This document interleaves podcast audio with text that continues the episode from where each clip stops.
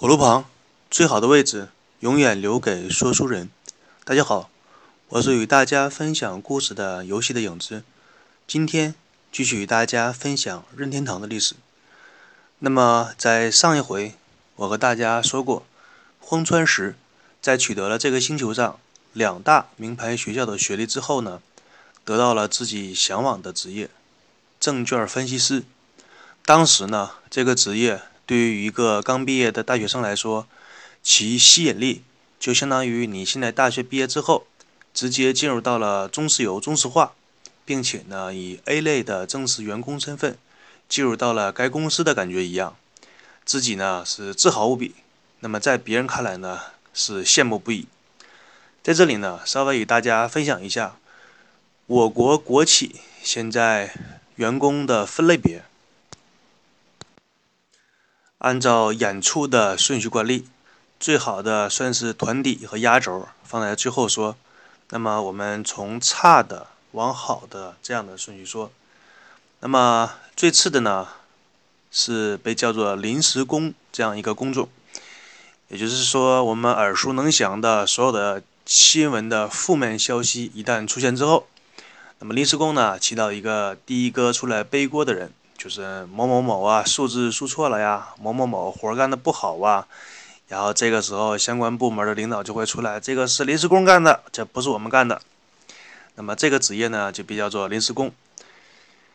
同时呢，这个工种呢，也是在单位当中稍微表现不好就可以随意被开掉的人。当然，这个临时工呢，这个级别你要说是没有一丁点儿的综合实力，你也是很难进去的。那么临时工之上，再往上一个级别呢是合同工，在这个级别呢比临时工稍微好那么一点点，因为它会有一些保障吧，算是。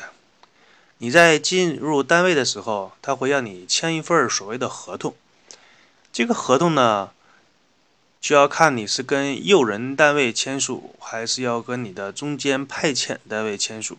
这里边的成分和水分以及相关的说法，那比太平洋还要深。那么根据单位好坏签署的时间所不等呢，呃，简单说一下吧，就是说，如果说你是跟派遣单位签署合同的话，那么用人单位随便就可以给你开掉。比如说，我随便说一个吧，比如说，呃，像什么中国银行，他想招人的话。那么给你个合同工的职位，那么你去签签合同的时候，你是跟派遣单位签署，就比如说什么劳务劳某劳务劳务派遣公司。那么你干完一个月之后，中国银行会把你的工资打到来劳务派遣公司上，然后由劳务派遣再把这个工资打到你的银行卡里。你并不是说直接跟中国银行有什么样的用人关系，所以说一旦发生什么样的事情的话，你告不到中国银行，你只能告到那个用人单位。那么说这个用人单位是不是可靠呢？这个就不好说了，基本上大多数都是不可靠的。如果说你想告的话，人家用人单位老板卷钱跑了，你怎么去找人家呢？所以说他这里边的问题非常大。呃，换句话说呢，也就是说很多的国企把用人的这种风险。转嫁给了劳动者和中间的派遣公司，也就是说跟他没有一毛钱的关系，非常聪明的做法，同时也是钻法律的漏洞。当移动公司这种，或者是大部分企业厂矿，像这种大的国企呢，他们通常是跟合同工两年一签，呃，以一些大的，比如说中国这样开头的一些国企。比如说中国石油啊、中国石化呀、中国什么什么什么之类的，通常都是五年到十五年这样的时间一签，给你签一次，过了五年跟你继续续签，过了十五年再给你续签一次。那么如果说你能够混上十五年以上的合同工的话，那么按照普通老百姓的说法呢，就是说你后半生基本上也算是有保障有着落了，前提是你能够伺候好你的上眼皮。那么，有的年轻的听众可能不太理解什么叫上眼皮，这个是老百姓对领导的一种调侃的说法，说我们人类想看到这个大千世界是需要你的双眼，那么你的双眼需要看到这个大千世界呢，需要你的上面的眼皮撩开那么一点点。那么这个时候呢，你的眼睛就能看到一点光。这个时候呢，上眼皮再给你打开一点点，你就能够看清眼前的东西。这个时候上眼皮给你完全打开的时候，你就能看到大千世界的精彩。所以说呢，你一个人能够看到怎么样的世界，完全取决于你的上眼皮，也就是说，你单位里的领导对你的态度如何。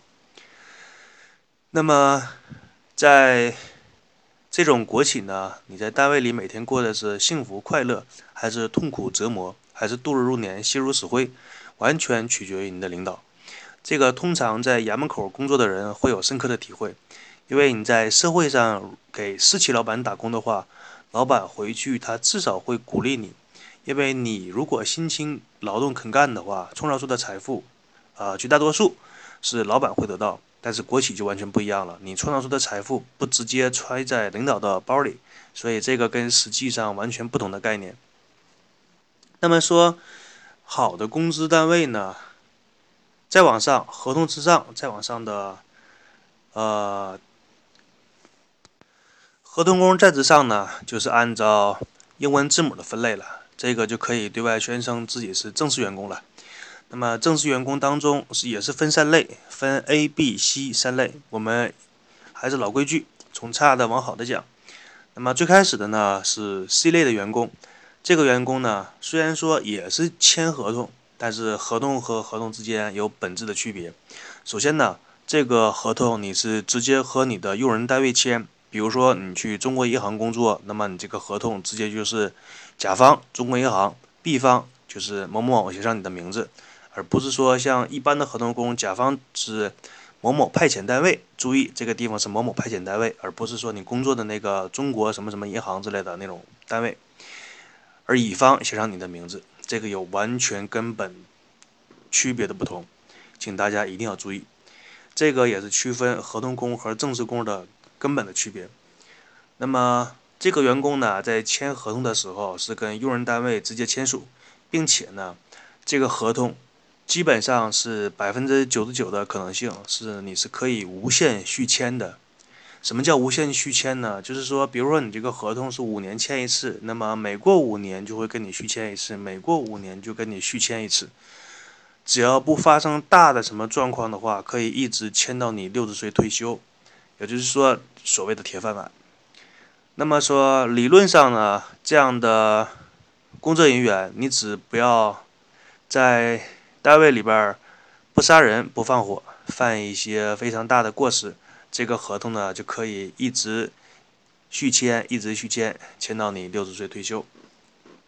当然，能够享受到这种待遇的，通常也是需要什么父母啊、亲戚啊，至少是有一方需要给个力吧。那么这个之上就是 B 类员工。如果说你能混到 B 类员工的话，那么基本上你是属于处于一种有车有房的状态，因为通常呢都是说你达到一个小组长级别的才可以得到 B 类员工的这样的转正的机会，它相当于一种领导的福利吧。而且一名员工从 C 类员工升级到 B 类员工，这个中间的过程也是充满了荆棘之路，充满了坎坷的。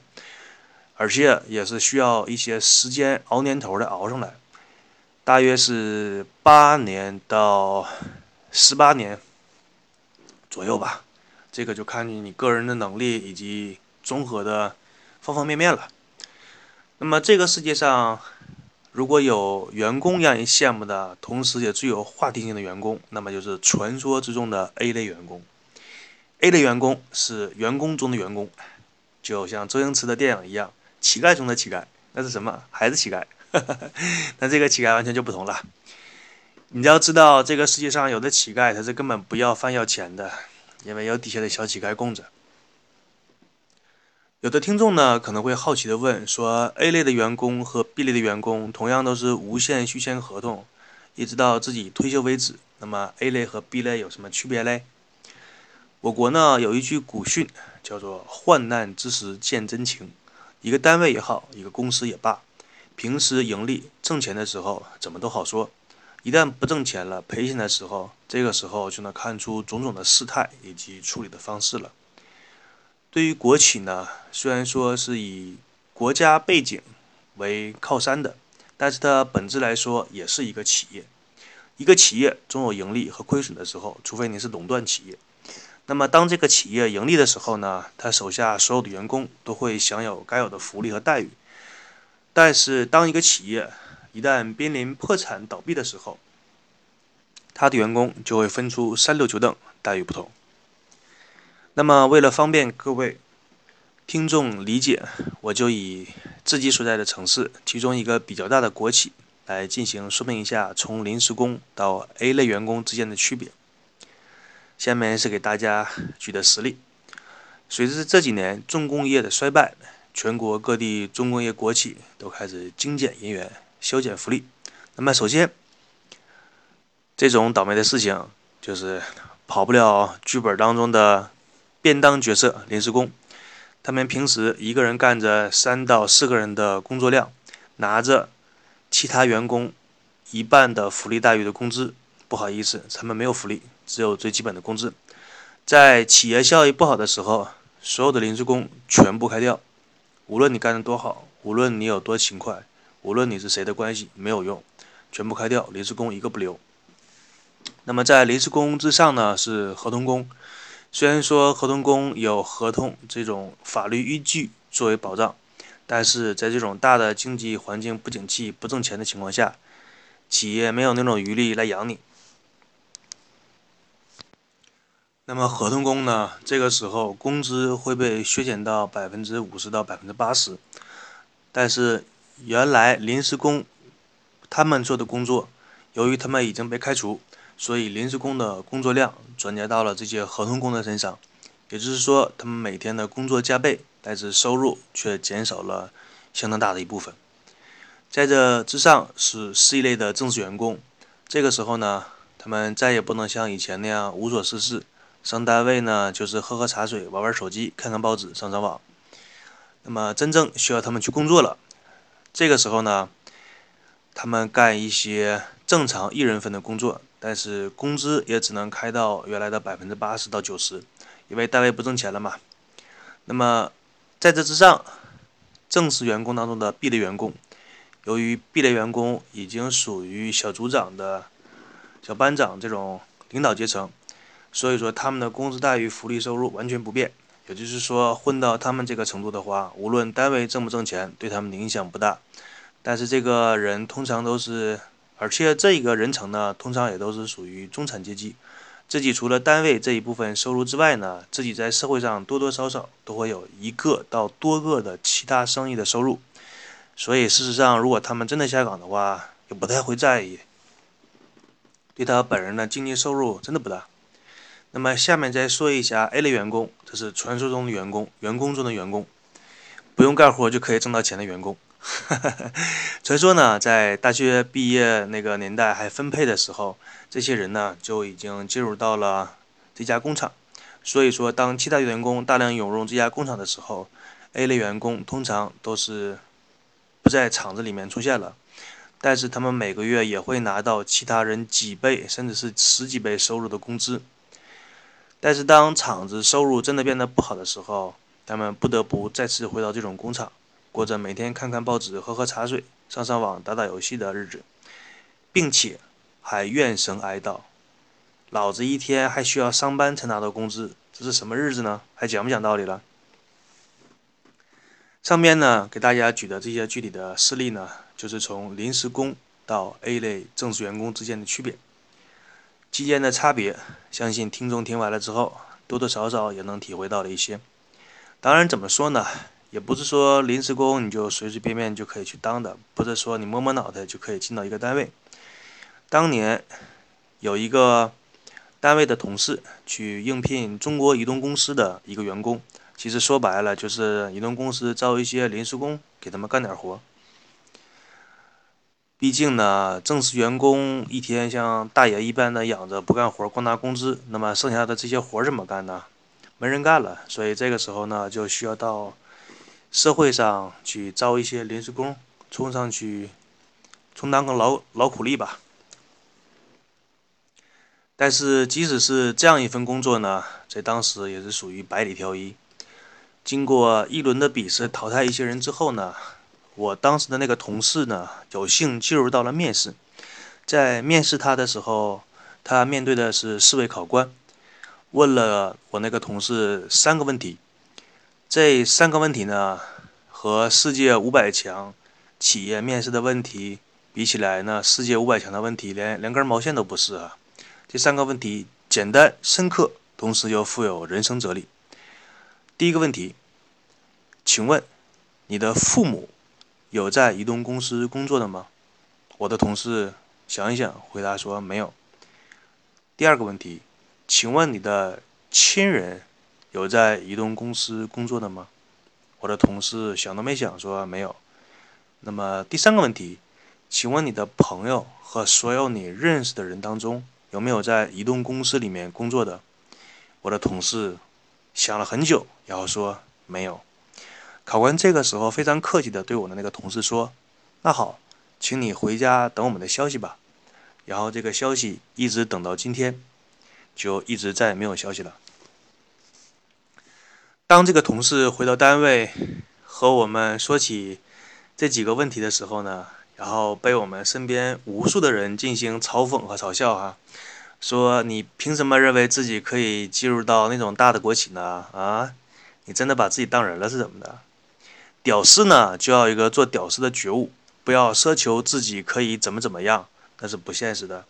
而且你想做一些事情和正在做一些事情的时候呢，最好顺便看一看外边的天上的东西是太阳呢还是月亮呢？否则大白天的你说梦话就不太好了，是吧？有理想是对的，可以为之努力奋斗，但是有幻想就是病了，需要你去看心理医生。当然你要去花钱看，现在心理医生。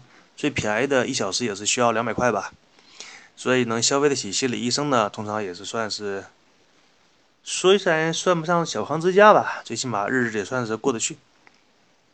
这个跟屌丝也是无缘。这里呢，与大家分享了一个现实中的小故事。这个故事之后呢，我们继续回到任天堂的历史的游戏话题中来。那么，这个。本文的主角呢，荒川石得到了证券分析师这样一个令人羡慕不已的工作。之后的时间呢，在一个社交场所的舞会当中，被一个非常迷人、美丽的女性所吸引。这位女性的名字叫做山内洋子，她就是山内博的爱女。当这个年轻人发现自己爱上了这个女人的时候呢，他开始紧张起来了，因为他知道自己的家族。和山内家族彼此之间是相互鄙视的。那么，为什么这两个家族会相互鄙视呢？荒川石与自己爱上的女人最后会不会走到一起？这样一个八卦的话题啊。由于时间的关系呢，我们今天就与大家讲到这里。我是与大家分享故事的游戏的影子。呃，我们下一期再继续讲荒川石的故事。谢谢大家的收听，祝大家呼吸的每一口空气都是清洁干净的。